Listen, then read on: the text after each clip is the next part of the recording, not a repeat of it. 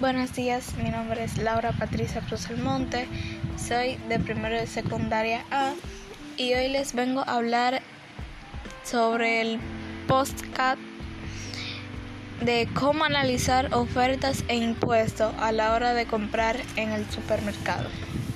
A la hora de hacer tus compras deberás tener a mano la lista de lo que necesitas para no hacer compras innecesarias.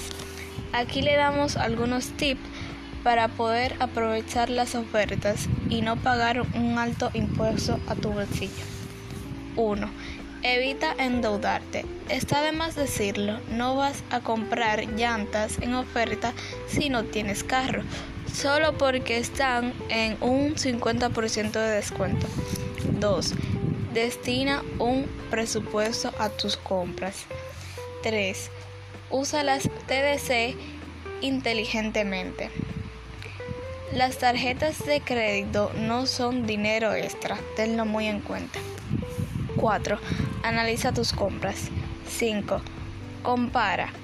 Si viste un artículo de oferta en un lado, búscalo en otro súper y compara sus precios. Así tendrás una buena compra y no gastarás más de lo necesario. Gracias.